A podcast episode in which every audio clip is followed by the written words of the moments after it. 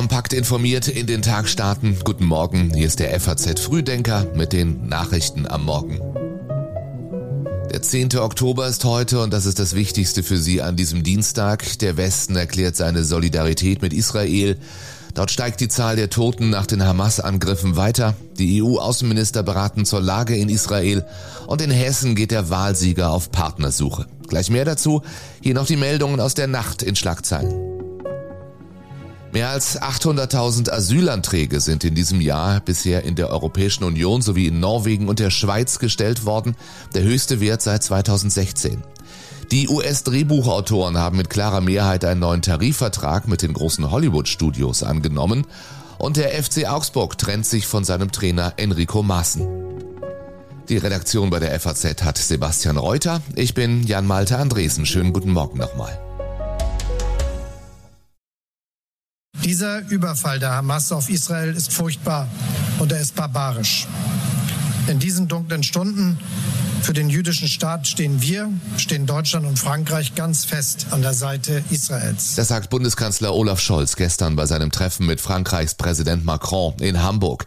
In der Nacht an diese Meldung als Zeichen der Solidarität wollen die Staats- und Regierungschefs führender westlicher Nationen Israel unterstützen. US-Präsident Joe Biden, Bundeskanzler Scholz, Frankreichs Präsident Macron, die italienische Ministerpräsidentin Meloni und der britische Premierminister Sunak haben eine gemeinsame Erklärung abgegeben, in der sie die Angriffe der militanten islamistischen Hamas auf Israel verurteilen. In dem Statement erklären sie, dass sie Israel in seinen Bemühungen unterstützen, sich und sein Volk gegen solche Gräueltaten zu verteidigen. Der Terror wird nicht gewinnen. Der Hass wird nicht siegen. Die Gewalt wird nicht triumphieren. Unterdessen gibt es neue Details über einzelne dieser Gräueltaten der Hamas-Terroristen.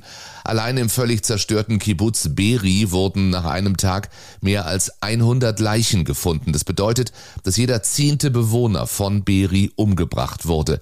Dem ZDF-Reporter erzählt diese Bewohnerin von Beri. Sie haben uns abgeschlachtet, hingerichtet. Es sind so viele gewesen mit so viel schweren Waffen. Wir saßen im Bunker in der Falle. Wir wussten nicht, was gerade draußen passiert. Wir hatten nur WhatsApp. Die Zahl der Todesopfer nach dem blutigen Angriff von Hamas-Terroristen in Israel ist mittlerweile auf mindestens 900 gestiegen. Derweil geht Israel mit Härte gegen die Hamas im Gazastreifen vor. Verteidigungsminister Galant ordnete an, den Gazastreifen an der Mittelmeerküste komplett abzuriegeln. Es werde weder Strom, Essen noch Treibstoff geben. Israels Regierungschef Netanyahu hat die Opposition zur gemeinsamen Bildung einer Regierung der nationalen Einheit aufgerufen. Es geht hier um unsere Heimat, um unsere Existenz. Wir wussten immer schon, wer Hamas ist. Jetzt weiß es die ganze Welt. Sie sind keinen Deut besser als die IS-Terroristen und wie den IS werden wir auch sie besiegen.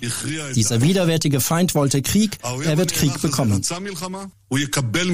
So Netanyahu in einer Fernsehansprache am Abend. Die Bilder der Zerstörung in Gaza seien nur der Anfang, hunderte Terroristen seien bereits ausgelöscht worden, sagte er.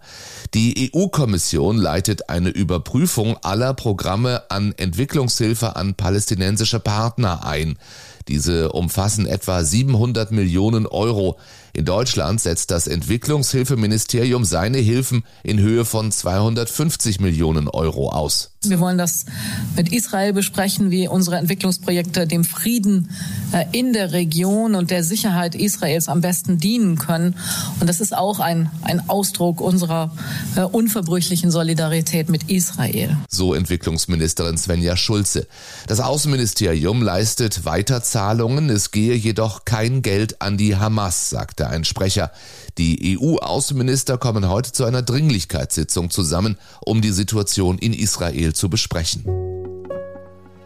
Sorge, aber keine Panik derweil an den Finanzmärkten. Die unmittelbaren wirtschaftlichen Folgen der jüngsten Eskalation hält die Ökonomin Monika Schnitzer für überschaubar.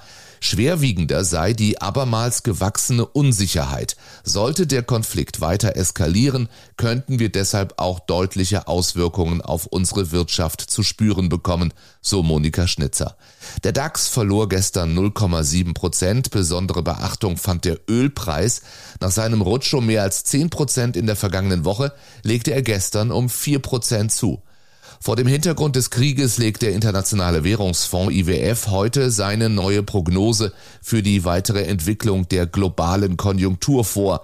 Besonders positiv wird die Prognose Schätzungen zufolge nicht ausfallen. Wie geht es nach dem SPD-Wahldebakel in Hessen weiter mit Nancy Faeser? Erst einmal bleibt sie Bundesinnenministerin. Olaf Scholz hält an ihr fest. Unser Wahlergebnis in Hessen, der hessischen SPD, ist sehr enttäuschend und sehr schmerzvoll. Umso dankbarer bin ich für den wirklich starken Zusammenhalt, die Solidarität und auch den persönlichen Rückhalt, den ich sowohl in der hessischen SPD dieser Tage erlebe und auch den starken Rückhalt der Bundes-SPD. Und ich möchte das aus, an dich, liebe Saskia, dann auch noch mal als Parteivorsitzende persönlich richten. Vielen, vielen Dank dafür. Die liebe Saskia, das ist SPD-Chefin Saskia Esken, sie erklärte, es gebe gar keinen Grund anzunehmen, Faeser sei geschwächt durch dieses Wahlergebnis. Für die Sozialdemokratie sind das in beiden Bundesländern keine zufriedenstellenden Zahlen. Wir sind jeweils hinter unseren Ansprüchen und hinter unserem Potenzial zurückgeblieben. Mit Nancy Faeser als Spitzenkandidatin war die SPD in Hessen fast 20 Prozentpunkte hinter der siegreichen CDU gelandet. Trotzdem sieht SPD-Fraktionsvize Dirk Wiese keine Notwendigkeit, über einen Wechsel im Innenministerium zu reden. Das sagte er der FAZ. In der Fraktion herrscht demzufolge die Überzeugung, für Faesers wichtige Verhandlungen über die europäische Migrationspolitik in Brüssel spiele die Wahlniederlage in Hessen keine Rolle. Für Faesers Verbleib im Bundeskabinett spricht, dass eine Nachfolgerin und eine Frau müsste es wohl sein, offiziell nicht in Sicht sei. Allerdings fiel zuletzt immer wieder der Name von Saskia Esken, die Parteichefin habe Interesse an einem Ministeramt und traue sich die Übernahme des Innenressorts zu. Klar ist, dass die SPD unbedingt vermeiden will, dass es wie bei Christine Lamprecht läuft. Die ehemalige Verteidigungsministerin kam nie richtig in ihrem Amt an, machte Fehler, für die sie zunehmend kritisiert wurde und musste schließlich unter hohem öffentlichen Druck ihr Amt aufgeben. Und auch das haben die Wahlen in Hessen und in Bayern gezeigt. Es gibt immer mehr überzeugte AfD-Wähler. Die in Teilen rechtsradikale Partei hat in Hessen und Bayern ihre besten Wahlergebnisse außerhalb Ostdeutschlands eingefahren. 14,6 Prozent in Bayern, in Hessen sogar 18,4 Prozent und im hessischen Wahlkreis Wetterau 2 erreichte die Partei sogar 27,2 Prozent. Entsprechend euphorisiert äußerte sich AfD-Chefin Weidel gestern in Berlin. Die AfD ist kein Ostphänomen mehr, sondern eine gesamtdeutsche Volkspartei geworden. Wir sind angekommen, so Weidel. Und weiter? Es ist ein deutliches demokratisches Votum der Wähler an die AfD und der Wähler will die politische Wende. Weitere Ausgrenzung und Diskriminierung der Alternative für Deutschland wäre eine undemokratische Wählerverachtung, Stichwort Brandmauer. Es ist ein ganz klares Votum für eine Mitte-Rechts-Regierung. Und ähm, diese Brandmauer-Diskussion, das habe ich auch schon mehrfach gesagt, ist zutiefst undemokratisch, weil Millionen von Wählern ausgeschlossen werden aus dem Korridor. Auch in Westdeutschland wählen Bürgerinnen und Bürger die AfD zunehmend aus Überzeugung und eben nicht aus Enttäuschung über die Politik der übrigen Parteien. Befragungen zufolge gaben das in Hessen immerhin 38 Prozent der AfD-Wähler an, in Bayern sogar 47 Prozent. Auffällig ist zudem, dass längst nicht nur die Union Wählerstimmen an die AfD verliert.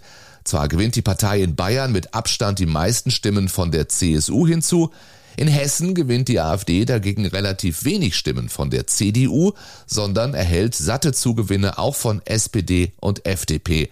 In beiden Bundesländern hat die Partei zudem sehr viele ehemalige Nichtwähler in die Wahlkabine gelockt. Und dann gucken wir heute im geschriebenen FAZ Frühdenker Newsletter schon mal auf die Frankfurter Buchmesse. Die beginnt kommende Woche. Ehrengast ist Slowenien.